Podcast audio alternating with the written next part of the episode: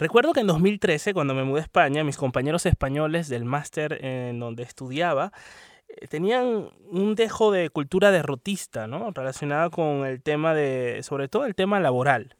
Y ese dejo lo he vuelto a escuchar, naturalmente, ahora con la crisis que ha desatado el coronavirus. Y le he preguntado a mi psicóloga hasta qué punto es sano este tema de la cultura derrotista.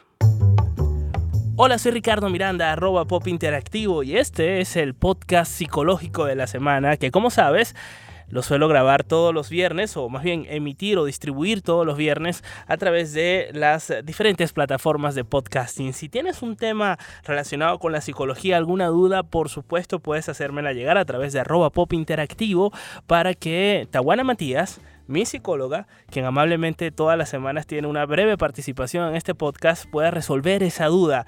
Ella tiene su propio emprendimiento que te invito a visitar que es implicapsicología.com en donde vas a poder conseguir toda la información relacionada con el mundo de la psicología y especialmente con sus terapias. Y bueno, mm, les contaba que eh, en 2013, cuando me mudé a España, me sorprendió mucho la cultura derrotista que eh, estaba en la boca de algunos compañeros españoles que estudiaban conmigo en el máster. Y eran compañeros jóvenes, eran hijos de la crisis del 2010 2008, perdón, cuando explotó toda esa burbuja inmobiliaria en España y se adueñó del mundo eh, la crisis económica. Y ahora ese mismo dejo de derrotismo lo vuelvo a escuchar muy comúnmente en el habla de las personas que me rodean. No me gusta generalizar, es decir, no voy a decir que es algo de lo que se ha apropiado únicamente el gentilicio español en absoluto. Creo que ahora mismo es más universal que nunca. Sin embargo, eh, yo tengo, digamos, una visión un poco más optimista, ¿no? De hecho, lo conversaba en estos días con una gran amiga, arroba monito Underwood, acerca de, por ejemplo, el papel que debe tener el periodismo en este momento de coronavirus. Y me refiero a que cuando abres el periódico, yo que soy un asiduo lector de periódicos, me consigo con titulares horrorosos relacionados con la catástrofe económica que se nos viene. Cuando, por ejemplo, las bolsas cerraron en el mes de noviembre de este año 2020 en su mejor mm, hito histórico, ¿no? Y la verdad es que si es, eh, em, si es verdad que el tema bolsa es una realidad paralela en, en, en comparación con la incertidumbre que puede eh, representar la economía real en este momento tan extraño de, que está atravesando el mundo. Pero más allá de eso, creo que hay muchas personas que se anticipan a una actitud muy pesimista, muy derrotista y que no termina de, de ayudarles en absoluto. Y decía que cuando leía estos periódicos y leía estos titulares bastante amargos, ¿no? Del otoño negro y de una cantidad de adjetivos que la verdad lo que daban era ganas de salir corriendo y atormentarte y mm, sin ningún tipo de solución. Y es ahí donde yo hacía la reflexión con, con mi amiga mm, arroba monito Underwood, María Alejandra, una mujer de su época, que... Mm, que bueno, que el tema del periodismo también tiene que venir acompañado de soluciones, es decir, ok, guay que, que estemos, bueno, guay no, o sea, muy mal que estemos pasando por esta situación, el otoño negro y todo lo, lo que quieras eh, contar negativo de la economía, que puede ser una realidad, ¿por qué no? Pero, pero sí es verdad que hay que buscar soluciones también para dar al ciudadano de a pie, para que no se atormente psicológicamente, porque toda esta información no hace más que atormentarnos. Y la verdad es que ese tormento nos lleva a eso, a una actitud derrotista. Todo este intro lo estoy haciendo para mm, eh, precisamente eh, introducir a mi, a mi invitada de todos los viernes, Tawana Matías, para que nos cuente acerca de eh, lo que significa la actitud derrotista, ¿no? Y por qué algunas personas asumen esa, esa actitud. Y además le he pedido que, bueno, nos dé una reflexión para que podamos revertir esto y, y de alguna manera cambiar de opinión. Ella nos contó esto acerca de la actitud derrotista. Para poder debatir sobre si vivimos en una cultura derrotista, primero tenemos que analizar qué comportamientos componen esa actitud derrotista y por qué se dan. Es necesario entender que nuestra historia de vida, de aprendizaje, nos hace ser quienes somos ahora mismo. Una persona que ha tenido, por ejemplo, que enfrentarse desde joven a diferentes cambios y dificultades, probablemente sepa enfrentarse mejor a estos cambios que alguien que nunca ha tenido que hacerlo. Sin embargo, eso tampoco garantiza el éxito en cómo se enfrentará esta persona a las cosas del futuro. Por ejemplo, puede haber gente que esté cansada de enfrentarse a barreras y que lo vea como una eterna lucha y por tanto ya llegue cansado a esta última, mientras que puede haber otra persona que también ha estado luchando día tras día, pero lo vea como algo como, pues, lo que te mata te hace más fuerte, por ejemplo, que haya aprendido esa creencia o ese mantra. Entonces, ¿dónde está la diferencia? Os podéis preguntar. Es decir, ¿qué explica que haya personas que les cueste enfrentarse más a nuevos retos, que tengan una actitud más derrotista? Pues la diferencia está justo en la forma en la que percibimos las cosas, es decir, la manera en la que aprendemos a decirnos estas cosas, a la forma en la que nos explicamos la situación, nuestras verbalizaciones tanto las que nos decimos a nosotros mismos, es decir, los pensamientos, como la que decimos a los demás, que por cierto ambas están muy conectadas.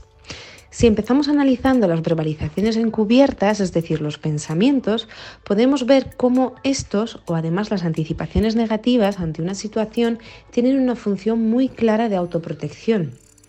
Si yo me anticipo a lo peor, lo que pase no me pillará desprevenido, por tanto, no me llevaré el batacazo.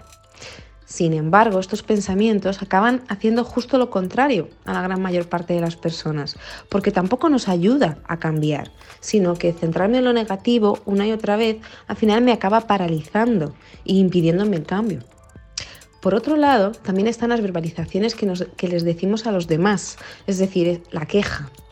Esta queja tiene una función social muy grande quejarme, decir lo mal que están las cosas y echar la culpa fuera, suele estar reforzado socialmente, haciendo que nuestra creencia de que realmente nosotros no tenemos eh, responsabilidad sobre las cosas aumente. Además de esto, la queja tiene una función de evitar actuar. Mientras me quejo, me justifico, no actúo, no paso a la acción y además no veo cómo arreglar estas cosas. El miedo al cambio es un gran motivo para quejarnos y ese miedo a veces viene por nuestra creencia de que el cambio no es justo o que la estabilidad nos pertenece. Pero la realidad es que las cosas cambian, el contexto cambia continuamente y depende de nosotros decidir si cambiar con él o agarrarnos a algo que no está ahí. Obviamente sé que no es fácil y que tenemos derecho a tener miedo, a intentar escapar o a tardar en actuar, porque a fin de cabo no somos robots ni mucho menos perfectos. Pero sí que tenemos la responsabilidad de parar a pensar y ser un poco más consciente de ello, consciente y ver qué significa que no estemos cambiando, qué significa nuestra queja, qué significa estas verbalizaciones, porque fijarnos en ella es el primer paso para avanzar. Os animo a que cada uno lo tengáis en cuenta. Me llama mucho la atención que Tawana haya introducido el tema de la queja, que de por sí mismo merece un podcast, ¿no? Para hablar de por qué nos quejamos tantos. Yo el primero. Y la verdad es que me recordó la anécdota de mm, una de mis compañeras de máster a propósito de eso, de, que me sirvió para abrir este podcast, a la que mm, se la pasaba quejándose que no había trabajo en España, que el paro, es verdad que el año 2013 hecho fue estadísticamente el año con mayor paro en ese histórico de, de, ese, de esa última, eh, de esos últimos 10 años. Y se quejaba constantemente, hasta que un día le pregunté, oye, mm, ¿tú has por casualidad llevado algún currículum en alguna empresa? Y me dijo, no, porque es que hay mucho paro. Y ahí comprendí muchísimas cosas, ¿no? Que eh, había sido presa de su propia queja, de su propio pensamiento circular. Y yo creo que ahí, en esa clave que nos da Tawana, está el meollo del asunto, ¿no? Tratar de, como dice ella, pararnos, ver en qué estamos pensando y ver qué acciones debemos tomar para poder ir en contra de ese camino de la queja y buscar al menos, al menos el intento de hacerlo, que yo creo que es lo más importante. En cualquier caso, te doy las gracias por haberte quedado hasta aquí. Espero que te haya inspirado este podcast, que te haya puesto a reflexionar y que por favor no seas, no caigas en esa trampa de la queja ni el derrotismo. Sé que puedes ser una persona bastante optimista y tampoco te quiero invitar al optimismo tóxico, sino más bien al optimismo real, al genuino, a ese de levantar y hacer las cosas bien contra todo pronóstico porque ya verás que traen buenos resultados cuando haces buenas siembras. Así que nada, te doy las gracias por haberte quedado hasta aquí. Recuerda que puedes saber más acerca de Tawana Matías e Implica Psicología en implicapsicología.com, en donde no solo vas a conseguir muchísimos recursos relacionados con el mundo de la psicología, sino también la oportunidad de poder contactar no solo con Tawana, sino con su equipo de expertos para a lo mejor concertar una cita y tener una terapia vía online, que también las da en caso de que no estés en Madrid. Si estás en Madrid, pues que te acerques. Créeme que va a ser la mejor inversión poder eh, ganar higiene mental. Así que nada, te espero en mis redes sociales arroba pop interactivo y mientras tanto, quedamos en touch.